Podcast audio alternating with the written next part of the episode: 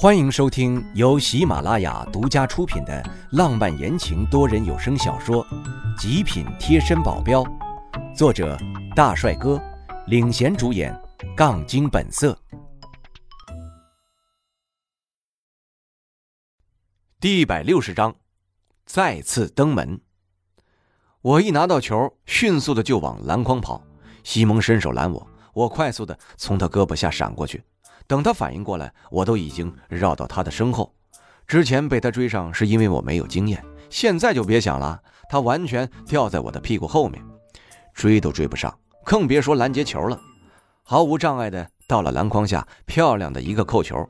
我的手紧紧的抓住篮筐，吊在上面，眼睛瞄向了已经到了篮筐底下的西蒙，给他了一个意味深长的眼神。跳下来，后面的成绩自然是他们毫无胜算。总共也就没得几分，最后结果二十比九十六，出乎所有人的意料，就连巴伦他们更是完全没有想到，现在都要乐得找不着北了。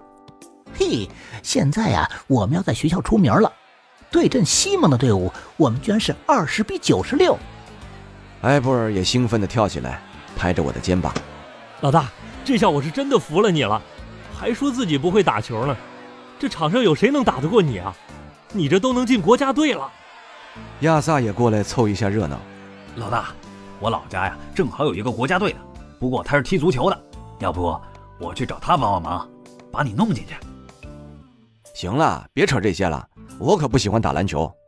白了他们一眼，正好看见西蒙他们灰头土脸的要撤退了，周围的花痴们都一股脑的冲了上来，个个都要抱我。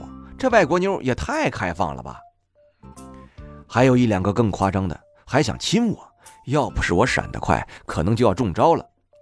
等跑出来，身边一个人都没有了，就连巴伦、亚萨他们的人影也不见了。正好，不管他们了，可以走人了。回到驻地，杜钱真是够可怜巴巴的。老大，你这都连续出去两天了，怎么不带上我们呀？有事儿，不能带你们。啊？不顾他们反应，回到自己房间。接下来要做的就是进入他们的学校。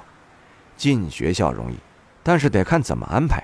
要是到时候跟西蒙混得熟了，黑手党的人一定会查我。我在这里可是没有合法身份的，就算是有，也一定会被查出来我的真实身份。所以要小心谨慎了。唯一的办法就是去斯特朗家族找罗宾·罗德了。他们要是有意帮我，帮我做个掩饰身份而已，黑手党的人应该查不出来。只是找人有点麻烦，我出门就一定要化妆，化妆罗德罗宾就认不出我了，到时候怕是会闹出乌龙。不管了，还是要试一试的，不弄出一个身份出来，学校都进不去，更别说接触西蒙了。第二天，我特意化了一个跟之前不一样的装扮出门。杜钱三个人站在我面前，全部都已经化好了妆。老大，我们准备好了，出门吧！笑得一脸欠揍。哎，我没说带你们出门呐。哎，别呀，老大，我们这都准备好了。我看他们一脸的期盼，不忍心拒绝，淡淡的笑了笑，点头。可以，不过小心一点。没问题。不过我是要去找斯特朗家族的，四个人一起去，目标太大了。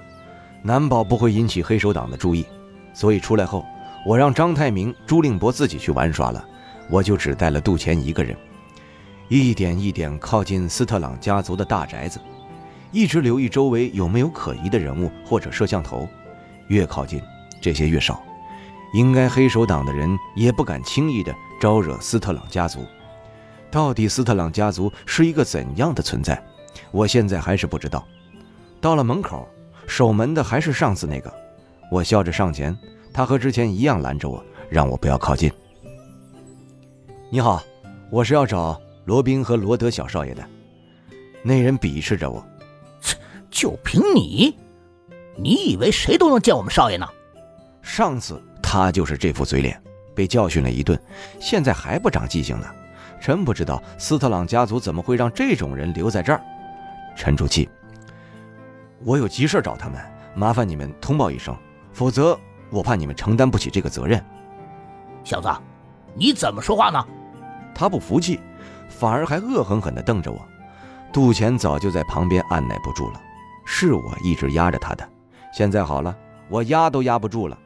你要是再这么说话，信不信我打掉你的牙？杜钱握着拳头，足足一副街头痞子的模样。那人缩了缩脑袋，而后又想到什么，又横了起来。他旁边还有一个人比较识相，一直在劝那人：“哎，你别较劲儿了，要是真耽搁了事儿啊，你负不起责任。能有什么事儿啊？我们少爷怎么会认识这帮人呢？不可能。”他旁边的人见说不听他，不好意思的朝我们点了点头。哎，两位啊，实在是不好意思，我现在就通报。说着，拿出来腰间别着的通信器。之前那人还要阻拦。你干什么呢？打扰了少爷们的大事儿，我看你怎么办。大事儿？什么大事儿？我竖起耳朵听。不过他们也意识到了，看了我一眼，没有继续往下说。最后还是通报了，那人也不跟我们扯了，安分了下来，只是盯着我们的眼神依旧不善。哼，等少爷来了，我看你怎么办。我冷笑一声，没搭理。等了一小会儿，那边让我进去了。我和杜钱小心翼翼地在守门的带领下。进了屋里，从院门口到主宅，坐车进去都足足坐了半个小时，这是多大呀！进主宅，偌大的客厅，偌大的沙发，沙发上面就只坐了四个人，罗宾、罗德还有一对中年夫妇，可能就是他们的父母了。只见罗宾、罗德相互怪异地看了一眼，站起来不明所以的看着我：“你找我们？你是？”我用中文熟练的跟他们打招呼：“你们两个，我化了妆就不认识我了？”罗德愣了一下，还是没有反应过来我是谁。倒是罗宾激动的说不出话来，良久才冷静下来：“哦，灵，是你吗？是我。哎呀，你怎么弄成这样？哎，还挺好看的。”他把我拉到沙发上坐下，跟他父母介绍。这就是我跟你们说过的，在 Z 国救过我们两个的。哦，原来是你呀！他父母对我各种感谢，我都快要招架不住了，尴尬的扯动嘴角。呃，是这样的，我今天来是有一件事儿想要你们帮忙。什么事儿？你说吧，只要是我们能做到的，我们就会帮你。也不是什么大事儿，我就是想要去艾丽大学上学，可我在这儿没有合法身份。想让你们帮我制造出一个身份出来，要那种从出生到现在都有记录的那种，一生造假。最后才是重点，我要做就要做滴水不漏，不能让黑手党的人起疑。而我这番话让斯特朗父母怀疑了，他稍带警惕地看着我。呃，为什么要这样做呢？我知道他们跟黑手党是死敌，所谓的敌人的敌人就是朋友。何况我和罗宾罗德有这番关系，这就更好办了。我干脆把我和黑手党之间的事情说了个清楚，他们半信半疑，不过还是答应了我，帮我弄一个身份，两天之内会给我搞定，五天内能进学校。我还特别说我要进西蒙的班级。其实对他们来说，哪里要用这么长的时间？我知道他们是想在这几天里的时间去调查一下我罢了。虽然我救了他们的儿子，但像这种已经做到这个位置上的人，做什么事儿更是要小心翼翼，不能出一点岔子。所以他们一定会调查我的。对此我不会在意。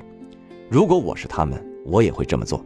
而且他们知道我要对付黑手党之后，他们也一定会在暗中帮助我，这让我的成功率大了不止一点儿。他们可能会把我当枪使，和我的想法一样。可我不觉得。我和斯特朗能成为合作伙伴，对他们来说，我们威慑就是一个经不起风浪的小组织，他们根本看不上眼，更别说合作了。所以，必要的时候可以好好的利用斯特朗家族。听众朋友，本集已播讲完毕，感谢您的收听。